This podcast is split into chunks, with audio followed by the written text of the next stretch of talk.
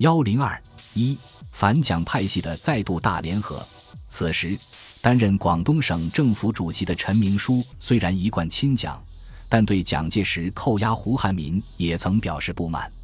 不过，他同陈济棠之间的矛盾颇深，特别是此次反蒋的核心人物古英芬同陈济棠关系密切，他自知无法成为领袖，遂于四月二十八日悄然前往香港。这样。广东的军政大权便完全置于陈济棠的控制之下。古陈之外，孙科是参加反蒋行动的另一大将。孙科当时担任着国民党中常委、国民政府铁道部长。他一向与胡汉民合作，并同西山会议派关系密切。一九二八年，孙科随胡自欧洲返国后，尽管被增选为中常委。但在南京政权中，并没有什么实际发言权，同宋子文、孔祥熙也有着利害冲突。胡汉民的被囚对孙科震动很大，自然引起孙科对蒋氏的不满，更使他产生兔死狐悲之感。通过自己的下属铁道部医生邓真德的联络，孙科立即着手策划救胡反蒋。在孙科的基本干部中，文人有马超俊、傅秉常、梁寒操。五人有陈策、张会长等，又通过梁寒操吸引了在造派的王昆仑、周一志、钟天心等一批居于国民党中层地位又比较年轻的干部。据周一志回忆，大约是扣胡后的第四五天，马超俊、梁寒操、王昆仑、钟天心、陈建如、麦朝书及我共七人，奉孙命秘密记忆，由马出面，代孙写了几封密函。决定王昆仑先去上海，中天心回广州，麦朝书同我去沈阳见吴铁城，叫他准备拉张学良反蒋，并且叫我同麦路过天津时会见扩大会议失败后在金贤住的邹鲁、秦振、傅鲁林等人，告以反蒋时机又到，请他们务必转达汪派人士，不必再骂胡，以便大家一同反蒋。四月中旬，孙科、马超俊纷纷不辞而别。前往上海，甚至连约法起草委员会召集人、具体负责制定约法的王宠惠、南京特别是市长刘继文等人，也纷纷随孙科跑到上海，表示同蒋部合作的态度。此时，胡汉民被扣，汪精卫被排斥，国民会议的开幕日期已迫在眉睫，这一切骤然使孙科在国民党统治集团内的政治天平上明显增强了分量。他的离去对蒋构成了一定的威胁。蒋介石觉察到孙科等人有反蒋活动后，曾慨叹道：“王宠惠、孙科接受展堂主使，改组派离间，希望在粤令组政府已到中央，故其复沪不回，予以镇静处之。粤方摇胜，余仍以小事视之。无论蒋是以镇静处之，还是以小事视之，但其内心绝对不敢轻视这股势力。”为此，他于四月二十八日派吴志辉、张景江、孔祥熙赴沪，力图劝说孙科等人返京。二十九日，再请吴志辉警告展堂，属其慎思，不可制约叛离。其实，蒋介石深知此事症结仍在胡也。此时的孙科已不肯对蒋介石的逼迫轻易就范，他感到在这次反蒋救胡的党内斗争中。定能大大提高自己的政治地位。为此，孙科对吴志辉等人提议以恢复胡先生自由为前提，然后再谈其他。果然，从那时起，国民党的政治市场中就在胡先生、汪先生之外又加了一位孙先生了。由于胡汉民长期支持蒋介石而同汪精卫不和，汪精卫一派最初得知胡汉民被囚的消息后，曾一度表现出幸灾乐祸的态度。汪本人谪居天津租界，发表谈话时曾说：“胡数年来为五人专政之拥戴者，或此结果诚不足惜。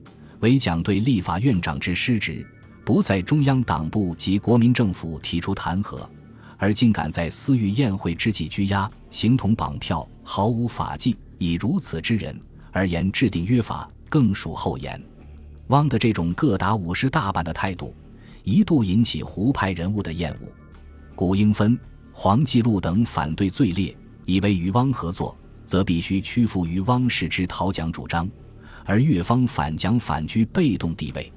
清湖的驻美公使武朝书也极力反对联汪反蒋策略，并以国民党驻美总支部名义致电陈济棠，表示汪精卫等皆叛党国，久为全国民众共弃，更不应受其利用，自觉党国。特此忠告，为慎则焉。而此时陈济棠因感力量不足，且忌连贵，即不能拒汪，故力主迎汪。但古及各将领以阳城浩劫，由汪造成，迎汪何以平民愤？故开会时军部发言，是与汪不能合作。于相玄位于等无主张，为总指挥室听。陈因大愤，遂发表指认军事，其意以为迎汪系政治问题也。此时已加入反蒋行列的桂系和西山会议派的邹鲁等人，原本在扩大会议时就同汪派合作。当然欢迎汪精卫参加，同时，邓泽如等粤派元老也支持陈济棠的主张，甚至连胡汉民都不惜同长期政见不合的汪精卫合作。胡通过邓贞德同孙科、古英芬联络，表示目前涉汪无足与蒋对抗。这样一来，古英芬等在考虑各方面的意见后，最终说服了胡派中的反汪人士，促成胡。汪两派之间的政治休战，不过双方的休战不是无条件的，虽迎汪，但却足有不得代公伯、孟余、乃光等极左派人物条件。胡派只是希望联合汪精卫个人，而排斥改组派其他成员。古英芬、李文范等人在复武朝书的电报中讲得很明白：汪以声明彻底觉悟，与改组派脱离，而服从公义，共同倒蒋。故公义以为倒蒋，则有联汪之必要；帝等亦以联汪倒蒋，服从公义，非个人有所成见也。扩大会议失败后，汪精卫已走投无路。因胡汉民被拘而引起的这场轩然大波，再次给了进退失据的汪精卫重整旗鼓的机会。他明知清湖的广东军政当局不会真心替自己捧场，但也要抓住这个机会，捞回一些政治资本。孙科到上海后，派梁寒操赴香港与汪接洽。汪正在无出路中，当然一拍即合，以孙钦来一同到广州下海为条件。在这样的形势下，汪到广东有孙科互相依托，也并不孤立。但在孙科尚未公开反蒋前，汪精卫先留住香港，公开发表谈话称不赴广州，只局外接应。汪精卫深知此次广东方面不可能推他当主角，但在反蒋这一点上，双方的利益是一致的。为此，他致电广西李宗仁白崇禧、张发奎，为目标愈简，则用力愈专，而纠纷亦愈少。主张首先在军事上同越方合作，党务政治则依次进行，将来再以会议方法共同解决。经过这样一番四面八方的奔走联络。胡汉民派、孙科派、汪精卫派、西山会议派、两广地方实力派以及其他反蒋势力便有联合起来，形成一股很可以同蒋介石相对峙的不可忽视的力量。公开打出反蒋旗号的条件已经成熟了。打响第一炮的是，一九三一年四月三十日，邓泽如、林森、萧佛成。古英芬四人以国民党中央监察委员名义发出弹劾蒋介石通电，隶属蒋的罪行：一是启用政学系杨永泰之流；二是陷害许崇智；三是非法扣押胡汉民。其罪行无疑不以个人地位为前提，久置党国大计于不顾，并披露胡被囚事件的真相，指出胡汉民同志以国民会议不应一级约法。与蒋主张不合，被其监视。蒋由出席纪念周演讲党员自由问题，且公然指胡同志不能出京，其非法捕禁已为中外人士所共知。蒋氏与胡同志为同列，就以何职权而得逮捕监禁中央重要人员？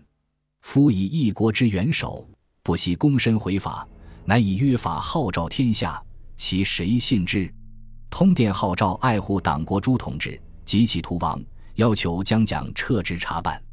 邓泽如等四人都是在国民党内有着很久历史和相当地位的元老，又都是中央监察委员，林森还是胡汉民囚禁后被南京举为代替胡汉民做立法院长的人选，由他们四人联名正式提出弹劾，其影响自然远非一般人的意见所可比拟。受此影响，当日上海公债市场价格即暴跌。第二天，汪精卫首先通电响应，并表示：“此仍讨蒋之最后一着，无人唯有相与戮力，以期得最后之成功。对于国事，以颠覆个人独裁、树立民主政治为唯一之骨笛。”引起更大震撼的是，四监委通电后三天，以陈济棠为首的广东将领十数人在五月三日联名发表的反蒋通电，他们声称。今蒋是罪恶贯盈，神人共愤，四海之内愿与邪亡。如蒋中正不及隐退，仍欲复故以暴力维持其地位，则济堂生性恬淡，权力意气之争，向所不屑，耿耿此心，只为党国争存亡，为天下留正气正义所在，义无反顾。陈济棠还调集军队沿边界布防。广东是国民革命的策源地。又是重要的财富之区，陈济棠手握重兵，他这一通电发出，使全国为之震动。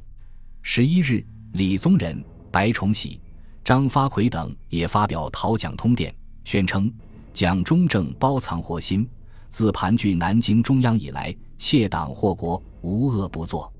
越方友军以仗义记起通电讨贼，揭破蒋氏历年祸国祸党种种罪恶。本军业经下令动员，有望全国民众、党中同志及各方革命袍泽，乘势奋起，会师长江，抵定金陵。本集播放完毕，感谢您的收听，喜欢请订阅加关注，主页有更多精彩内容。